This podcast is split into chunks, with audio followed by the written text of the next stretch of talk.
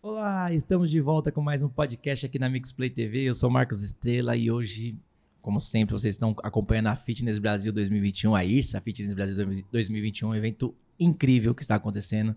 E hoje, mais uma vez, estou com a minha parceira, amiga Yara, jornalista do FBcast, uma grande jornalista maravilhosa. Boa tarde, bom dia, boa noite, querida. Obrigada pela maravilhosa. Essa hora, né, a gente está hoje, a gente está gravando de manhã, a cara está um pouquinho melhor, né?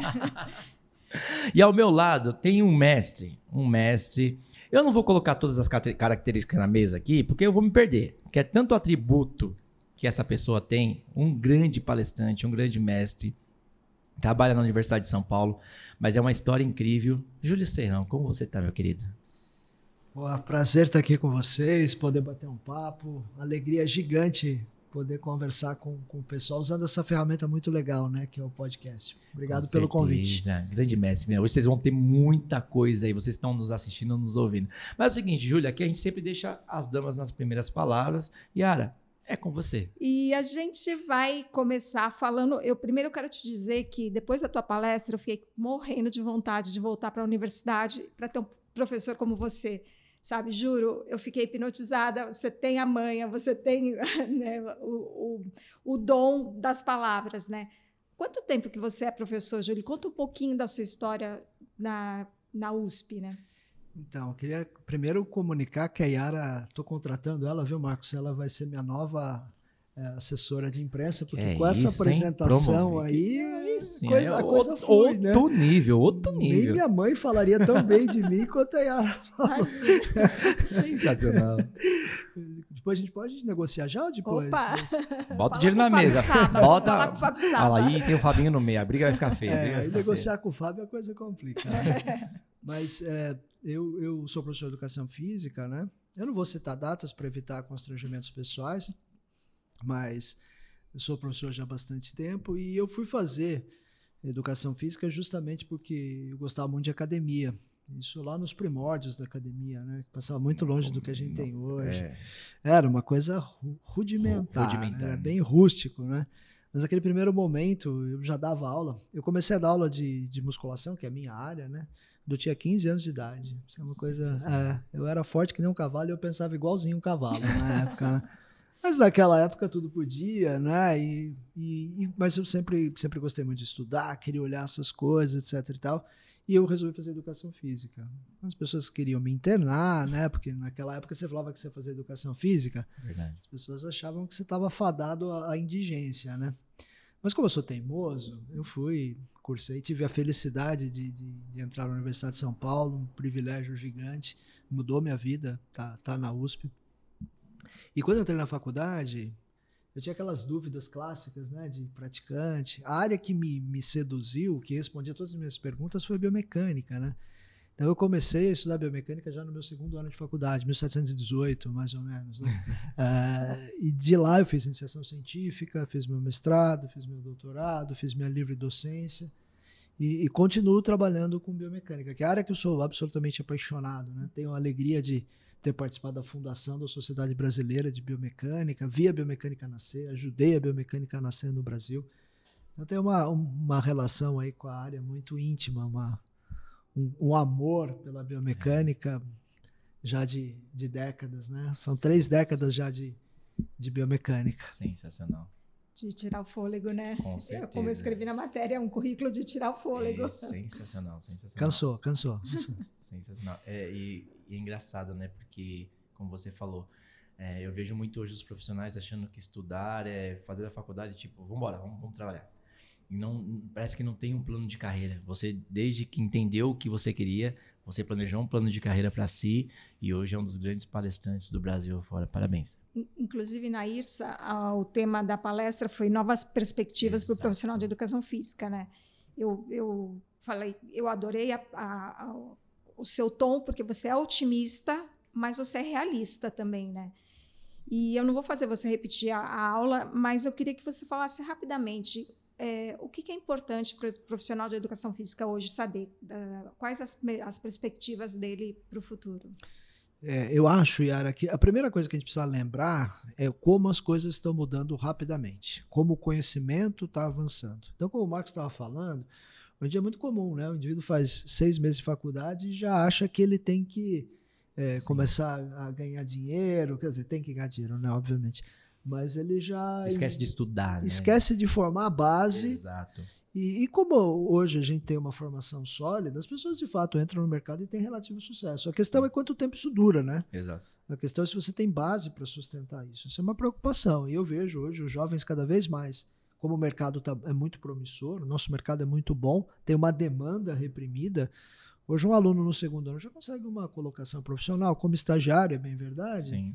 Mas com uma inserção que antigamente nem se sonhava que tivesse com ganhos concretos e para um jovem, né, que não tem muita conta, né, Sim, Marcos? Dá, dá, dá, dá para dá para ficar impressionado. Mas se preocupa pouco, é o que eu sempre digo para os meus lá, né?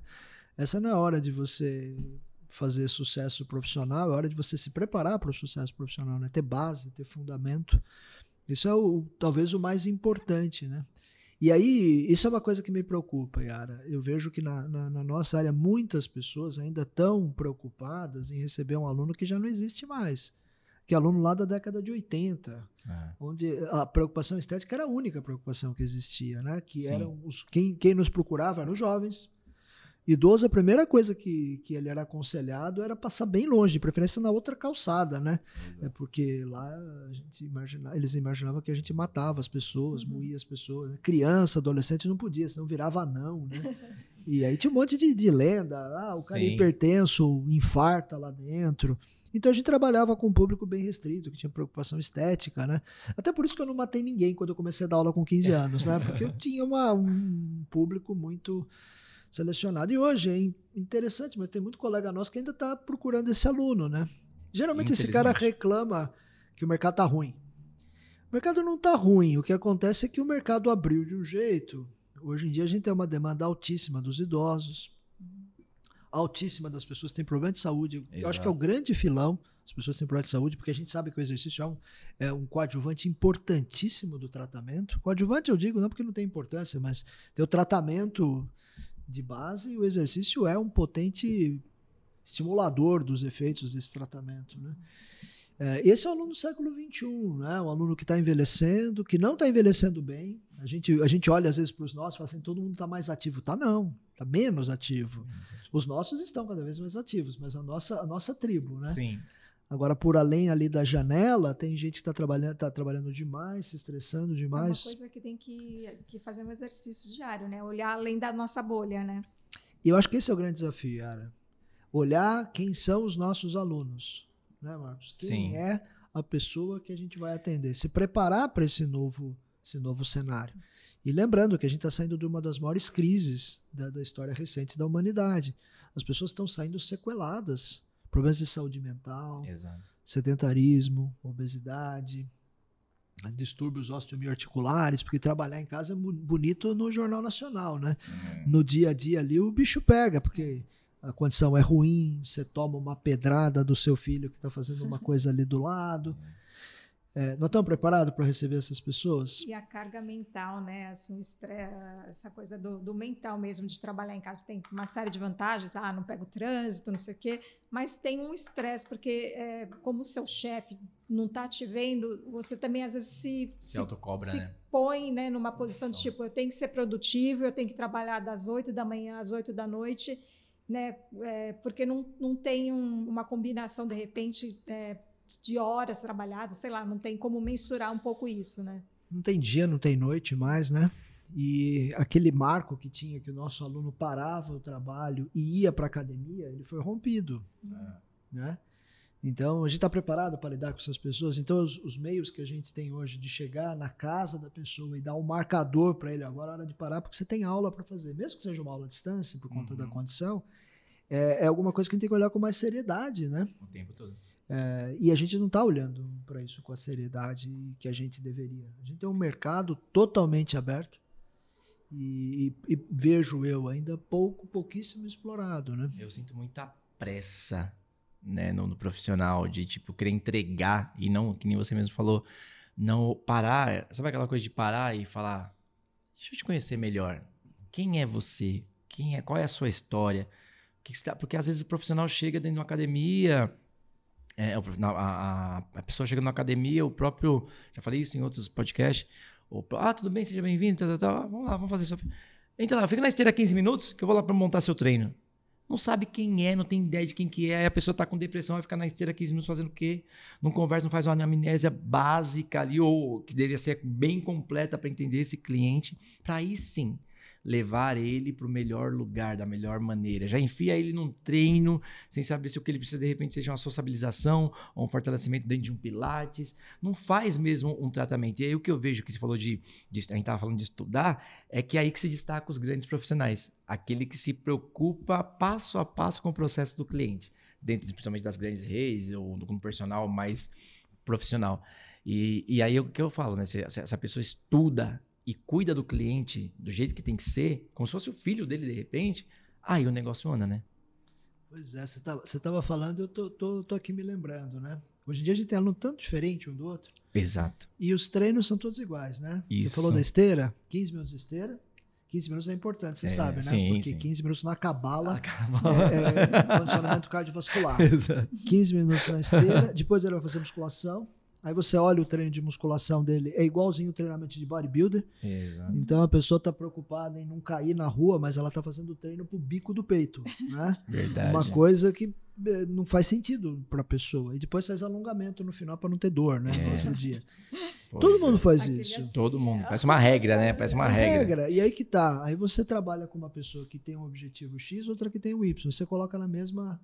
Aí a gente olha para os dados de retenção em academia e fala assim: é baixo.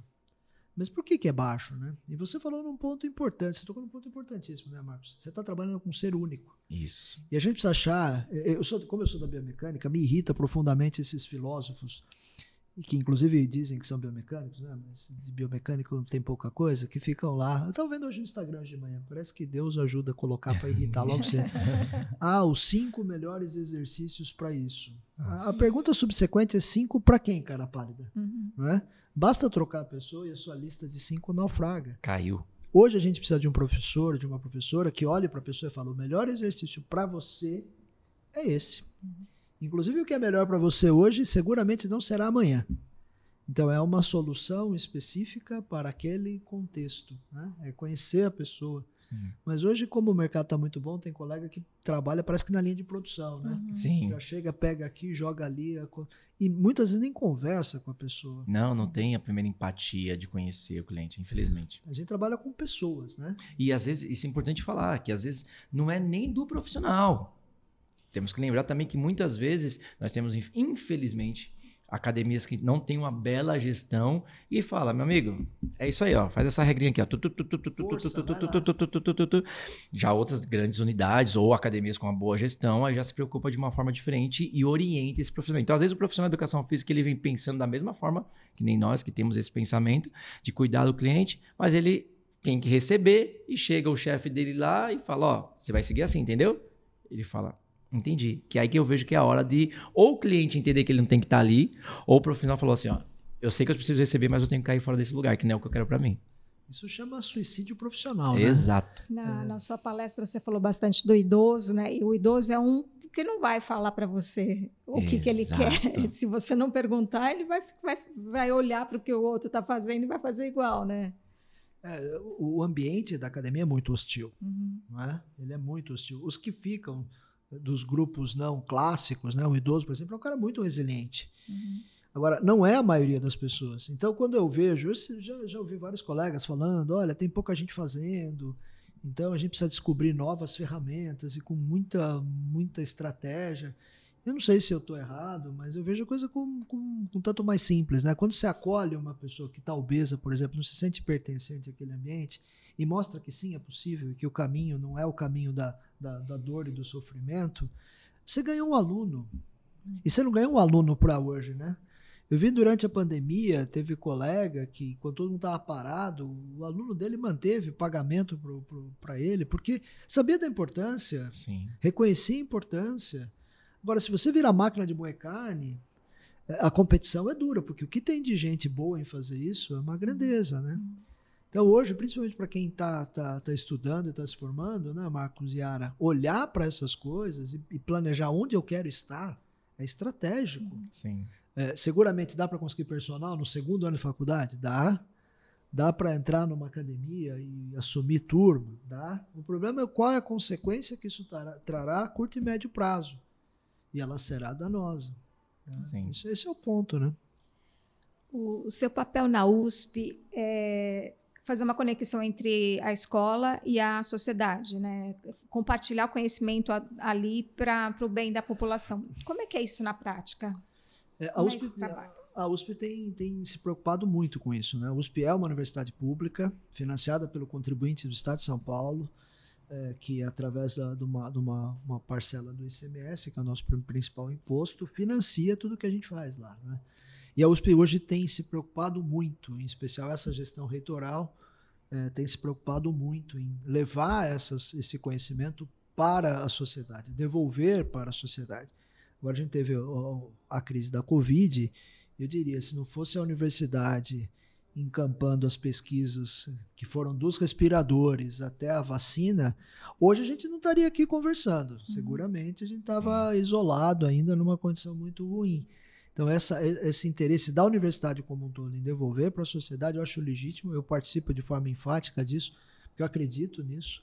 É, a, a, pesquisa ela só faz sentido quando ela, ela é levada para a sociedade. E a gente precisa interagir mais com a sociedade, com as empresas, levando aquilo que é produzido na academia para a população. Né? Uhum. Então, a gente tem feito um esforço muito grande, eu diria muito bem sucedido nesse, nesse sentido, né? E a gente só agradece. Com certeza. É, quando você coloca, acho que dentro de qualquer projeto, né, a sociedade, é, tudo se torna, ela se sente acolhida, né? Uhum. A, sociedade, a nossa sociedade, né, Júlia, é uma sociedade que tem pessoas que a gente acredita, que vão cuidar de nós, né? É, é, é o meu parâmetro, quem está falando da educação física, né? A gente coloca uma pessoa ali para cuidar da gente e nós não somos cuidados. E aí quando nós temos empresas no mercado, que querendo ou não, são acolhidas pelo governo, são ali pelo ICMS que o, que o contribuinte paga, e, e, e automaticamente retribui para a sociedade, ela se sente acolhida. Acho que esse ponto que a Yara tocou é muito importante dentro da educação física, dentro de quem está em casa, é o acolhimento, receber a pessoa, a pessoa independente do que ela paga, seja o valor que ela paga, ela quer ser acolhida de alguma forma, né? Precisa, né? Sim. E aproveitando fazer uma propaganda aqui, depois você me fala quanto custa. Lá, na, lá na Escola de Educação Física a gente tem cursos que são oferecidos para a sociedade. Que é um curso para idoso, curso para criança aprender a nadar, é, curso para pessoas que têm problemas neurológicos. Sensacional. Qual é a ideia? Trazer as pessoas da comunidade, os nossos alunos são os monitores, o curso é supervisionado naturalmente pelos professores. Os alunos têm um exercício profissional importante lá e a gente devolve para a sociedade tudo aquilo que a gente estuda, né? Uhum. Tudo aquilo que a gente pesquisa. É o propósito além das palavras bonitas, né? É, para quem para quem está financiando a duras penas nessa crise horrenda que a gente vive a universidade, isso é fundamental, né, Yara? Porque uhum. veja, no caso da, da Universidade de São Paulo, poucas pessoas vão estudar na USP, né? Sim. São, são poucas vagas, tem uma série de restrições, Sim. mas todo mundo tem que se beneficiar de ter a USP, né? A USP é uhum. é eu sempre digo Patrimônio, isso para as pessoas. A USP não é de quem é da USP, a USP é do, do, do, do povo paulista, Sim. né? É do povo brasileiro. Isso é uhum. é muito. É um patrimônio gigantesco que a gente tem, né? Que nos protege, que nos, no, nos ajuda nesses momentos aí de. É impressionante de como a gente não sabe dessas notícias, né? É impressionante como a gente. Por exemplo, eu que tenho uma base de instrutores, né? Como a Mix Dance, no caso. E vou fazer questão questão de divulgar, de me passe todas essas informações, que oh, eu legal, quero que agradeço. todos eles saibam. São 72 mil pessoas que nos seguem nas redes sociais, só no Instagram, por exemplo, e espalhados pelo Brasil todo. E a base de São Paulo, principalmente, precisa saber disso, porque muitos deles trabalham em lugares de comunidade, tá dentro da sociedade, eles vivem a sociedade e a gente não sabe dessas notícias. A gente só parece que só vê a notícia ruim, né? Só parece que só chega a notícia, a notícia boa, parece que não chega. Infelizmente, no nosso, nosso Brasil. É que vende, né? A notícia ruim. Exatamente, é, vende. Fica o convite aqui, Júlio. Sempre que você tiver novidade, vai abrir um curso novo, então manda Por pra gente. Por favor, gente vamos divulgar. a Fitness Brasil, principalmente. A gente tem muito curso, isso é bacana que as pessoas saibam, né? Claro que a gente tem um evento como a ISA, é um grande Sim. congresso multitemático, encontro de profissionais mas a gente também tem aqueles cursos mais focados, né? é, que são oferecidos para os profissionais e que vale muito a pena, né? É a chance de estar na USP. Com certeza. É, não fez a graduação, vem fazer o curso de extensão. E o que é muito louco nisso, é, hoje grande parte das pessoas que faz mestrado e doutorado comigo são as pessoas que vieram nesses cursos. Aí, tá vendo? Vai lá com uma preocupação, eu queria estudar melhor aquilo ali, queria entender aquilo ali. Aí a gente provoca, dá um martelo, um Sim. serrote na mão, fala, vai lá e faz. São pessoas que hoje estão com a gente, e que daí devolvem isso de novo e que geram conhecimento. Né? A nossa área tem gerado muito conhecimento por conta dessas pessoas. Então a gente precisa mesmo divulgar isso para trazer quem tem interesse em pôr a mão na Sim. massa Uhum. Para gerar, para gerar conhecimento. Né? O melhor certeza. curso que tem na Escola de Educação Física é o curso de Biomecânica, é muito bom. Esse é o sensacional. Esse é sensacional. O professor é muito bom, uma pessoa simpática, Eu humilde. acho mesmo. Eu fiz é Humilde. Tem a prova que é uma pessoa humilde É. demais. Pessoa humilde, uma pessoa simpática, bonita, inteligente. E a vale biomecânica tá na vida do ser humano, assim, eles nem percebem, esse que é um ponto, né? A mecânica é tudo, É né? tudo. É a área mais É importante tudo. de todas, né? O Tudo. resto, Eles o nem têm, é nem imaginam quanto tá, O tá é ali no seu dia a dia, desde que você dormia, você acordar, tudo tá envolvido com a biomecânica. Hoje, se você for trabalhar na educação física e não souber o que é biomecânica, É. equivale a um cirurgião que não sabe para que lado que corta o bisturi, né? Exato. Hoje eu vou aproveitar e fazer uma perguntinha a meu favor. Né? Como eu sou da corrida, eu, eu corro, e vira e mexe, alguém fala assim: ah, você está correndo errado. Vale a pena mudar o- a, a biomecânica da corrida? Se eu, já, se, eu, se eu corro daquela maneira, assim, boa pergunta. se, se não está me acontecendo nada, se eu não estou sentindo dor nenhuma, mas alguém viu e falou: você está correndo errado, vale a pena mudar a, a postura? Veja, essa pergunta. Veja que eu contratei a assessora É. certa. né? Perfeita. É, essa pergunta é a pergunta do milhão, né? Hoje faz sucesso aquela coisa pasteurizada, né?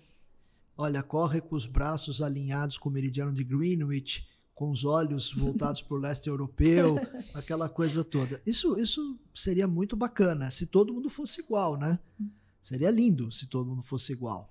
Mas não tem um padrão de corrida. Né? Se você olhar, por exemplo, os grandes atletas de corrida, eles corriam de formas exóticas, né?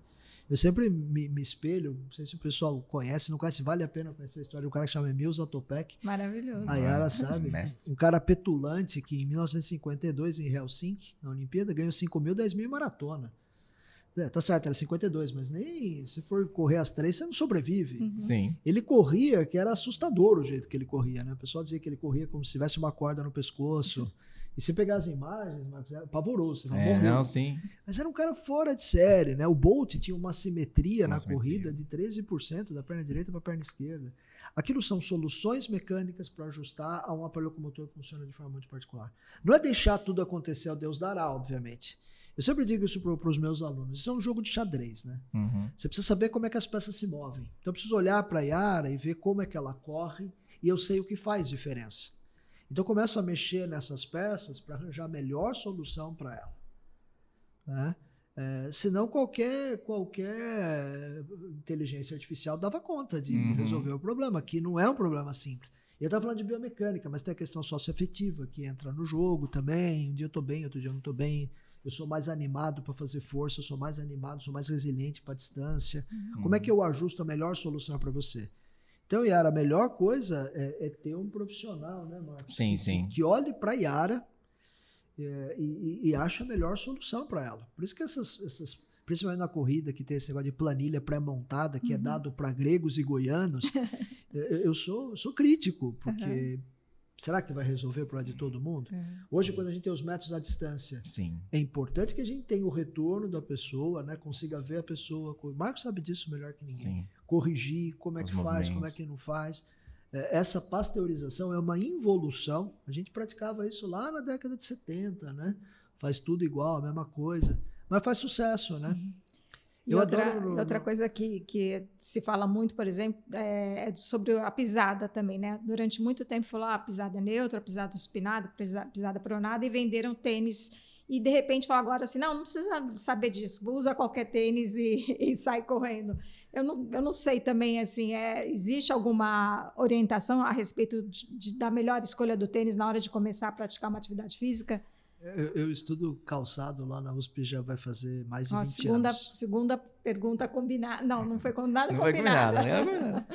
A gente já teve convênio com grandes empresas que produzem calçado, Hoje a gente tem um convênio importante com a Vulcabras, que está desenvolvendo um tênis para brasileiro, para brasileiro. Olha aqui, ó, meu tênis, ó. Olímpicos. Sim, Olímpicos Olímpicos. aqui. Então tudo combinado. Tudo combinado. Eu não Tá- tá- esperava nada diferente nada da minha diferente. assessora de Pois é, imprensa, nada né? diferente. É, e, e calçado é uma coisa muito séria, né? Sim. É, porque, veja, tudo que a gente aprendeu de calçado, a gente aprendeu por conta da- do bombardeamento de marketing que as grandes marcas fizeram, né? Uhum. É, eu lembro outro caso, falando de corrida, outro caso muito louco, era do Abebe Bikila, né? Uhum. Correu descalço, Descalço. é, fez um tempo absurdo em Roma, 60, se não me falha a memória, já Uhum. não lembro. É. foi 60, acho que foi 60. E aí imagina, né? Os caras patrocinando fortemente o evento, vai o rapaz lá descalço e ganha a maratona. É maratona. No outro ano ele já foi correr devidamente calçado, né? Uhum. Em Roma, não, em Tóquio, Toque. se não falha, não falha a memória, já correu calçado. Então tem uma força, né? Hoje, para qualquer pessoa que você chegue, Marcos, para um aluno de 12 anos, fala assim: esse tênis controla impacto? Impacto é uma variável mecânica, complexa. Sim, Uhum. O cara sabe o que é impacto. sim.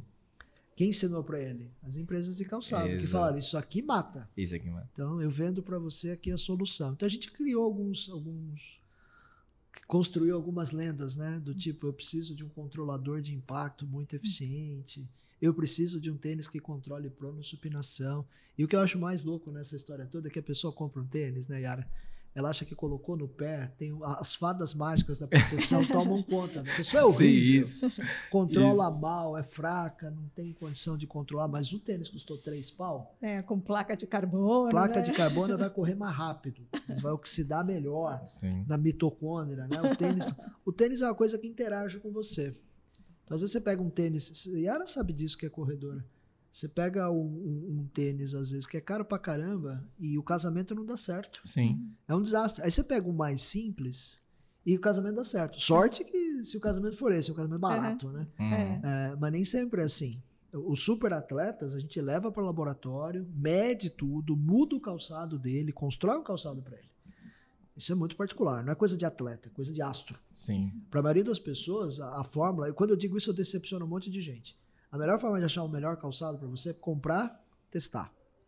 Ver como é que funciona ele com você. É a única forma de saber se aquilo ali vai dar certo. Eu até ia te pedir uma dica para na hora da escolha do tênis, você já falou. O, o negócio é que o tênis é caro, né? Hoje a gente fala de um tênis básico, vai, a gente encontra bons tênis a partir de 200 reais, mas assim, um tênis básico, 500 reais. Você comprar um tênis de 500 ou 700, né, que está também cada vez mais comum, e, e, de repente não servir, né? Ou não for, não for aquele que, que te trouxe conforto e segurança na hora do teu esporte, né? Mas isso não é problema, Yara. Veja, estamos em novembro, né? Natal tá chegando. Uhum. A Black tá aí. Comprou um tênis, não deu certo. Tem aquele cunhado que você Que- pode presentear com aquele tênis, repassar, né? Repassar. Passa um produto de limpeza na sola e vai para É, frente. É, é duro, né? É. Mas é assim que a empresa de calçado ganha, né? Produzindo Sim. em escala. E é claro que o ideal seria modificar o calçado. Por exemplo, uma coisa que corredor se incomoda muito, você sabe disso, né?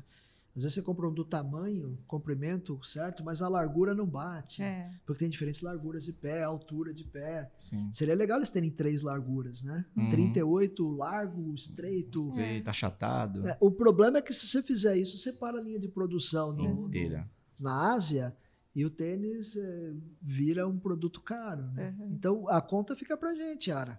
Mas é, é nessa hora que a gente precisa ter conhecimento, porque às vezes você tem um bom casamento com tênis barato, você já deve ter passado por Uhum. isso. Tênis mais barato funciona pra você você fala assim, mas isso aqui não me protege, não. Uhum. Aqui deu certo, mas eu vou tentar outra coisa mais protetora, Uhum. uma fibra de carbono de três pau. Porque não é possível ter gasto só 300 nisso. Uhum. Então, nessa hora, o preco- preconceito. O brasileiro desconfia, né? O preconceito, né? É, Desconfia do barato. É, é, e o preconceito ele é é uma das piores características humanas. né? Quando a gente aplica preconceito para escolher equipamento esportivo, é um desastre. O que eu vejo de corredor gastando dinheiro à toa, Uhum. eu tenho um amigo que corre, ele é, é horrível. Não é que ele corre mal, ele é horrível. Ele- eu que corro mal, eu corro melhor que ele. Hum. Ele é horrível. Aí ele me mostrou um tênis de fibra de carbono de uma empresa grande que, segundo ele, foi usado na Olimpíada por todos os, os caras do atletismo. Claro que foi porque eles são patrocinados, né? E que todos os recordes foram cobrados por aquele tênis. É óbvio, né? Porque se colocar um chinelo havaiana naqueles caras ali, eles ganham do mesmo jeito. Do mesmo jeito. E ele comprou. Eu falei, pô, você não achou caro demais? Ele falou, pô, mas e a minha performance? Ah, meu Jesus. A minha performance. É, e de repente um tênis mais simples resolvia a vida dele, né? Então esse preconceito aí, essa desinformação, ela atrapalha muito nessa hora, né? E a- você vê, uma pessoa que não tem recurso, Marcos, às vezes deixa de fazer uma caminhada porque ela fala assim, poxa, mas eu não tenho tênis. Exato. Não tenho tênis. Uma vez eu estava falando de tênis, história louca, né? Estava falando de tênis para professor da rede pública. Como é que funciona, falando da importância do exercício, etc. Então o professor levantou a mão, muito bem intencionado, naturalmente. Falou, ah, não adianta você ficar falando de impacto, de sobrecarga, distúrbio de crescimento. Se o, o aluno que a gente tem na escola pública não tem nem, não tem nenhum calçado para usar. Falei, graças a Deus. Descalço ele vai se desenvolver muito melhor que de que calçado. O cara ficou bravo comigo. Ficou Ficou puto. Não entendeu Mas não entendeu a o lógica da espírito, coisa. né? Mas é o que acontece. Uma coisa que você perguntou, Yara, que acho que também tem muita relação, é que você falou assim, por exemplo, tem que mudar, né, o jeito de correr no meu lado da dança. É difícil você mudar a maneira de dançar, porque é uma coisa coreografada, mas o jeito de correr, sim. Aí eu vou emendar na, na pergunta da Yara.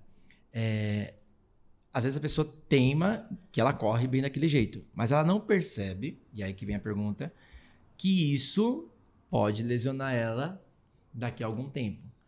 Quando é a hora dessa pessoa falar, ei, vai procurar o profissional? A hora é antes de começar. Exatamente. É, antes de começar. É, o profissional vai olhar para o seu movimento. Ah, eu tô bem, tô confortável, tô correndo bem. Só que ele vai ver que você faz, um exemplo concreto, que você supina pra caramba. Supinar pra caramba é um problema. Uhum. Só vai provocar distúrbio no tornozelo, joelho, quadril e coluna. O resto não tem nenhum problema. É, se- esse profissional vai te orientar. Vai matar o problema, vai resolver o problema, ele vai controlar o problema. Todo problema é controlável. Então ele vai te ajudar a desenvolver ferramentas para se proteger. Esperar o problema se configurar é grave, Sim. porque grande parte dos distúrbios ortopédicos é irreversível. Se usar uma cartilagem, por exemplo, nesse mundo que a gente habita, você não vai ter outra. Então tem que brecar o processo antes dele ficar crônico. Uma tendinite te acompanha por resto da vida. A recidiva da tendinite é altíssima. Tem que evitar que você tenha uma tendinite. O problema, né, Marcos, é que as pessoas só entendem o valor disso quando já não conseguem mais fazer um agachamento, não conseguem mais dançar. Ah, não danço mais por quê? Porque meu quadril explode. É. Só que daí a possibilidade de fazer o caminho de volta, não precisa sacrificar a pessoa, dá para fazer o caminho de volta. Só que você vai fazer o caminho das pedras, né? Quando Sim. você poderia, hoje pensando em alguém que quer ficar ativo pro resto da vida, que eu acho que é a meta de todo mundo, né?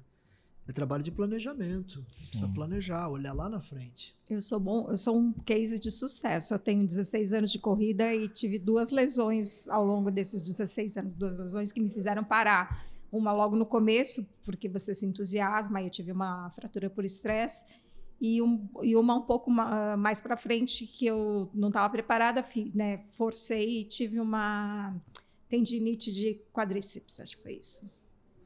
Mas eu acho que eu tenho uma longevidade no esporte porque eu tenho, né, estou cercada de, de- de orientação. De orientação, né? Juiz a gente não tem muito, não. De vez em quando a gente leva bronca.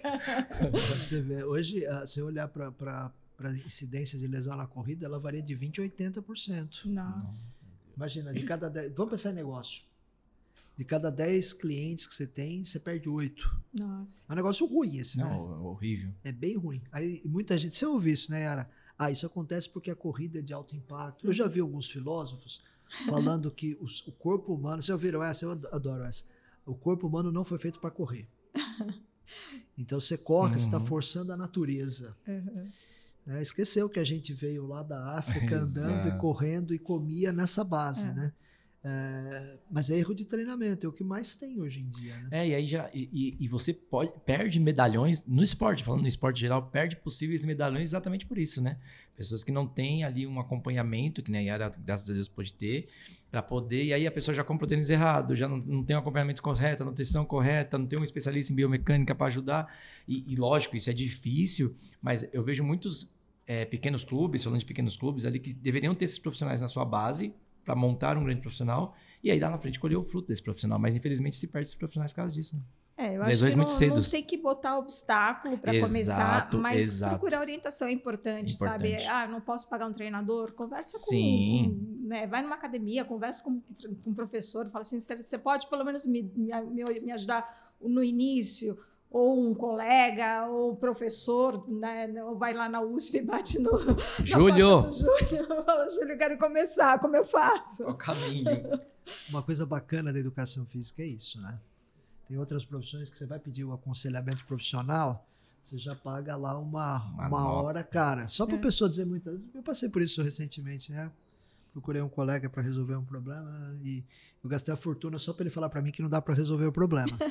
a nossa área é um pouco diferente. Né? Não sei se é bom ou ruim, mas a nossa área, para qualquer professor, professora que você chega e fala assim, Marcos, me ajuda aqui, eu tô querendo começar a dançar, por onde que eu começo? Qual o caminho? Na mesma hora você dá a receita. O problema é que você vai passar duas horas ouvindo, né? Então, o pessoal da nossa área é muito como sabe da importância do exercício e a maioria deles e delas tem, tem muito claro o quanto isso é valoroso, não, não deixa de dar apoio, né? Uhum. E claro que não é aquele apoio que precisa, mas pelo menos dá uma dica, ó, vai para cá, não cai é. nesse buraco aqui que esse é fundo. Verdade. Isso já ajuda muito, né? Uma das frases que você destacou na palestra é quantas vidas você salvou, né? Eu acho que você está falando um pouco isso, né? O, o, cara que te atende mesmo na, na, na broderagem ali, ele está salvando uma vida, né? Isso é uma coisa que uh, os professores, os professores tenho certeza que não botaram na conta ainda, né? Não. Eu estava vendo uma propaganda, isso me chamou a atenção, viu, Yara, por conta da propaganda de uma operadora, né? Que uhum. hoje muito atacada colocou números, né? salvamos tantas vidas na pandemia. É fácil eles fazerem isso porque eles têm lá internados que entraram e que saíram, né? Então saíram lá 51 mil vidas. Essa é a propaganda da operadora lá. Salvamos 51 mil vidas. Eu fico pensando, as nossas professores, os nossos professores, quantas pessoas eles não salvaram? Sim. Pessoas que poderiam estar sedentárias, obesas, todas inflamadas, e se contraíssem Covid, que era uma, digamos, até pouco tempo atrás era uma, era uma possibilidade muito concreta, né? Não iam sobreviver à Covid. Uhum. Então tem, eu tenho certeza disso. Tem muita gente andando hoje é, viva, respirando, graças ao que, ao que as professoras e os professores têm feito. O problema é a síndrome do, do, do vira-lata, né? Uhum. Da gente não valorizar isso, não dar contorno para isso. Por isso que quando a gente foi reabrir as academias, teve gente que comparou a academia com, com balada clandestina, né? Uhum. Assim, uma desinformação. E esse é um, entendo eu, isso a gente comentou na palestra, né, Yara? Essa é uma coisa que a gente precisa aprender a fazer. E a interação com os jornalistas é fundamental, né? Uhum. Aprender a mostrar o tudo que a gente oferece. Uhum. Quantos alunos estão preocupados em como, qual é o melhor exercício trabalhar o miolo do peito? Exato. É claro que se for para trabalhar miolo do peito, dá para esperar, dá para fechar isso aqui, voltar daqui três anos. Agora, quando você fala em proteger alguém, em aumentar uma resposta imunológica de um fármaco, quando diminuir a severidade de uma, de uma doença, Pô, isso aqui é, é, é, é, um local essencial. E acho que é muito importante, Júlio. acredito que, infelizmente, o, o, povo aprende muito pela dor. Né? o nosso povo, pelo menos agora, está entendendo que não é só a questão do estética, que é maravilhosa e faz a gente muito bem para a gente também, mas saúde e bem-estar ao mesmo tempo. E aí nós temos esses grandes profissionais, que é da educação física, da atividade física, que cuida e cuida muito bem desses profissionais. Então acho que o povo, né, Yara, chegou e falou assim: "Ei, agora eu preciso sair, seja é. numa aula online, e tem, outro, tem outros ganhos comportamentais, comportamentais. né? Eu, eu, eu, vou sempre falar um pouco da minha experiência, porque eu saí de sedentária a maratonista. Claro que num processo, durante. Uhum. Né, um... Precisa ficar humilhando as pessoas. Tá? não tô correndo nem 800 metros. É, eu ia falar só que eu ia. Que eu, a, a, a, a, nunca falar a última, porque eu, não, eu, eu vou continuar correndo maratona, se Deus quiser. Mas a, a, mais recente foi a Maratona de Boston em 2018, que é. Que é... Vamos continuar a conversa eu e o Marcos, então? Nós estamos aqui na Barra Funda, é. exatamente, Boston aí, aí o nível mudou totalmente. Obrigado, Yara. Foi um prazer. É, o que eu quero mostrar é que é uma coisa assim, muito palpável, né? Eu era uma mulher sedentária. E de, com, comecei a correr com 40 anos, né? E corri a Maratona de Boston, que exige índice e tal.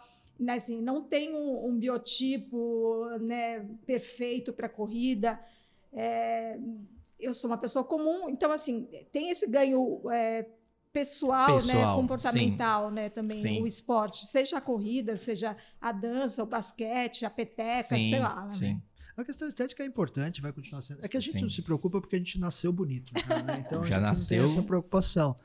É, é uma questão importante, mas veja, hoje muita gente não faz exercício porque acha que vai parar uma hora do dia e vai perder tempo. Se você olhar os dados, os dados de desempenho cognitivo, por exemplo, eles são assustadores. Pessoas ativas têm, têm mudanças na estrutura do sistema nervoso central, que aumenta a capacidade cognitiva. Então, aquela hora que você para é uma hora que potencializa o seu, o seu trabalho. É de uma estupidez atroz é, se você pensa em performance profissional, hoje em dia que a coisa é muito agressiva, né? Uhum. Trabalho violento, é, uma hora de exercício por dia, pelo menos, é fundamental para você conseguir trabalhar direito e ter, e ter habilidade numérica desenvolvida, habilidade com linguagem desenvolvida, sem falar dos problemas. É, hoje em dia, todos padecemos de ansiedade, que é a porta de entrada da depressão. né? Exato. Dizer, todos nós, né? A vida, essa vida que a gente vive aqui, ela, ela leva a um nível de ansiedade absurdo, né? Uhum.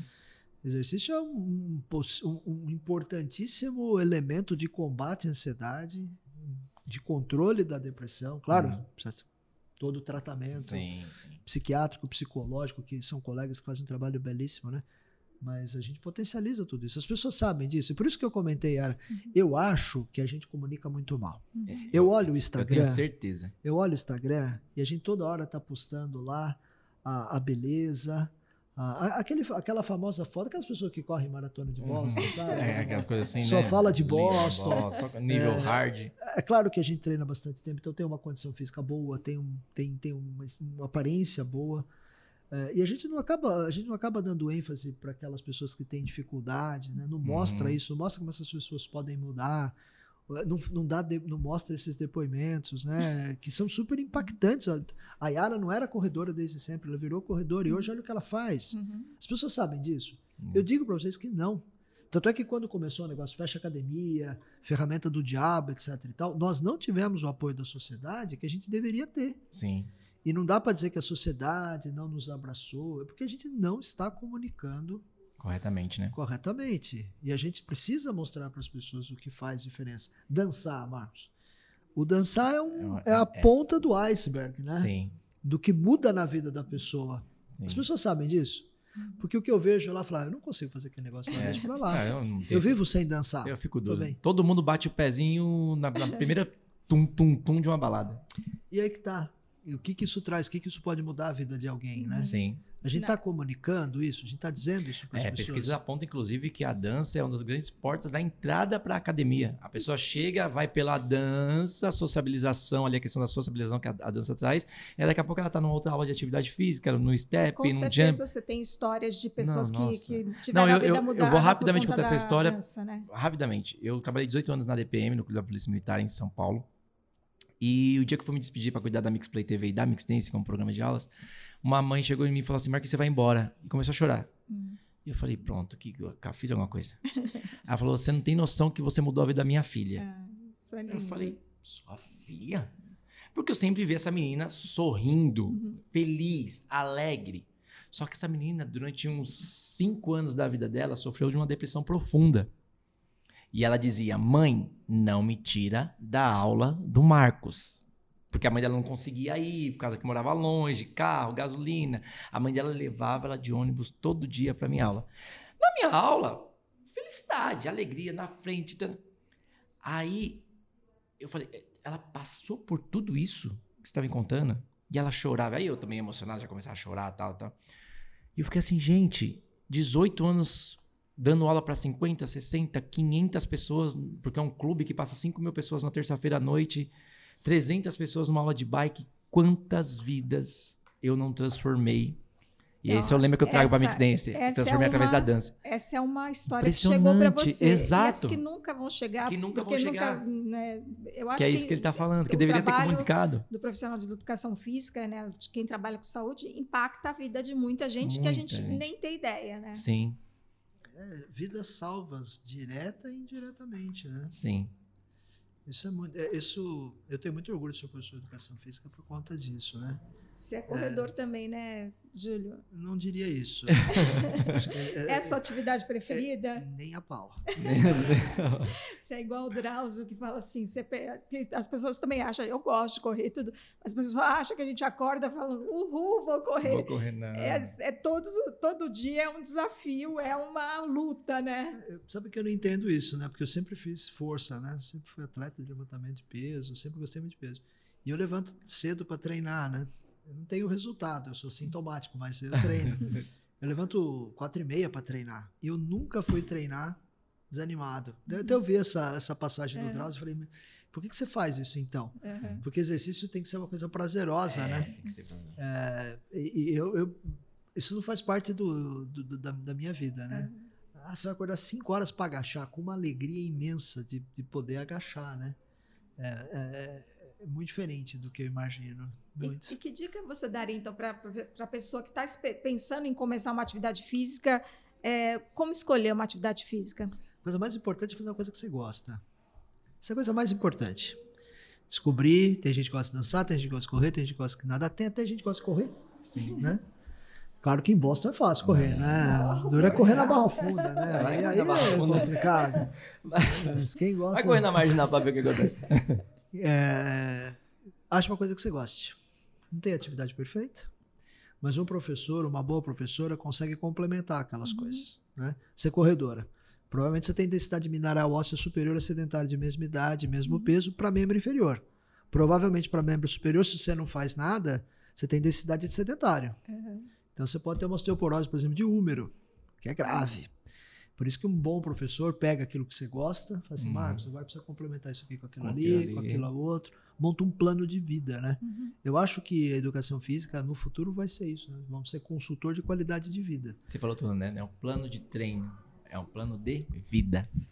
Você vê é, diferença entre o aluno de educação física é, de hoje para aquele que da tua época, de quando você começou? Existe uma diferença de pensamento, de planejamento, de marketing, por exemplo? É, hoje, hoje as pessoas entram numa área que é promissora, né? Antigamente as pessoas entram numa área que era condenada. É, as pessoas iam por amor e, resiliência, eu diria. Hoje o indivíduo, muita gente vai fazer educação física porque é uma carreira promissora. Né? Às vezes nem tem a ligação Sim. afetiva, mas porque é uma carreira muito promissora. Isso provocou uma mudança da marginalidade, eu diria, para o estrelato, né? Uhum. Porque hoje, se você falar que você é professor de educação física, você é professora, Sim. você tem reconhecimento social. Sim. As pessoas sabem o que você faz, a importância do que você faz. Muito menos do que deveria. Muito menos. Mas já não acha mais, como na minha época, que você ia entrar para jogar bola, né? Uhum. É, ninguém imagina hoje que você vai fazer educação física, você vai, ficar jogando bola. Sabe que você tem que estudar anatomia, biomecânica, fisiologia, bioquímica, psicologia, você tinha quatro, né? Uhum. Então isso mudou muito. Mudou e ao mesmo muito. tempo tem todo um know-how de, de é, do marketing que chegou para somar, que naquela época provavelmente não tinha da, da maneira que tem por causa das redes sociais, a questão do empreendedorismo também, que acaba chegando em grandes estrelas e te dando a notoriedade muito rápida, escalar muito rápido, né? Você vê aí grandes profissionais, é, principalmente dentro da eletroestimulação, tentando cuidado com o joelho do Neymar, aquela coisa toda que veio que a tecnologia trouxe junto, né? Eu só tenho dúvida se isso ajudou ou, ou atrapalhou. Ou atrapalhou nesse caso. Porque é verdade que com, com os meios de comunicação, é, você deu voz a pessoas importantes. Exato.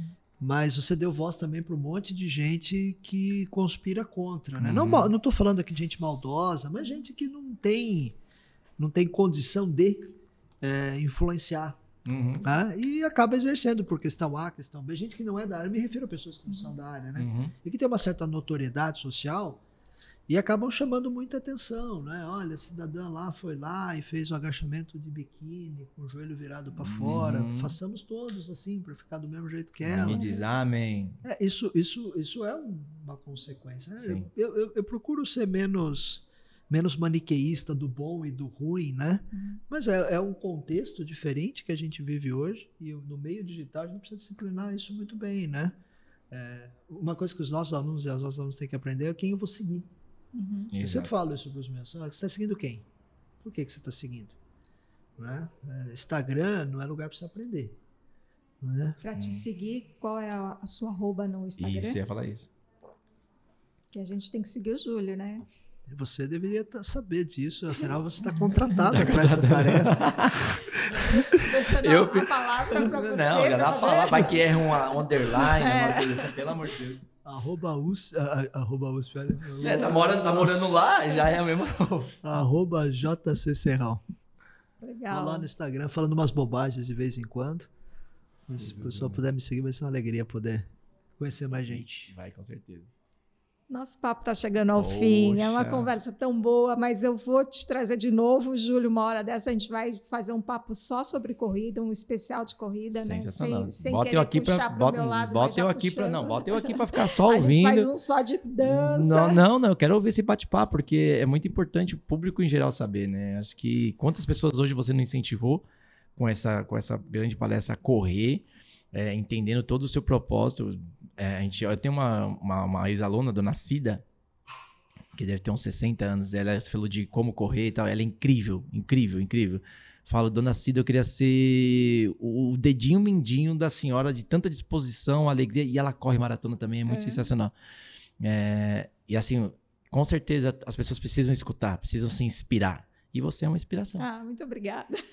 E ó, correr em Boston não foi nada fácil. não, não, correr em Boston. Até porque Boston é um circuito cheio de subida e descida. A gente sabe disso. E eu peguei o ano que fez o pior clima dos últimos 30 anos na cidade. Então, não é que estava chovendo, caiu uma tempestade, Meu Deus do a céu. ponto de eu querer parar e falar: não, chega, para mim não, não dá mais. Não dá mais. A Yara prefere correr maratona na Grécia. É, e é. né? Fazer um, um circuito nas ilhas gregas. Ah, né? não seria nada mal, né? Seria Agora vamos, vamos acabar aqui. O Marcos, vamos correr aqui na Barra Funda. Barra Funda aqui, dá uma volta aqui no Mas quarteirão olha, da querida. eu corro feliz na Barra Funda, na, na Praça da Árvore, É, na, em felicidade, Boston, né? em- na Grécia, onde for, sabe? Eu, eu O acho importante que... é correr. É, Correr, dançar, se divertir. mas muito obrigada, Júlio, pela tua Obrigado, atenção, Júlio. pela tua paciência. O papo foi super gostoso. Obrigada mais uma vez, É Marcos. isso, minha parceira. Tamo junto. Muito obrigada. Tchau. Tchau, tchau.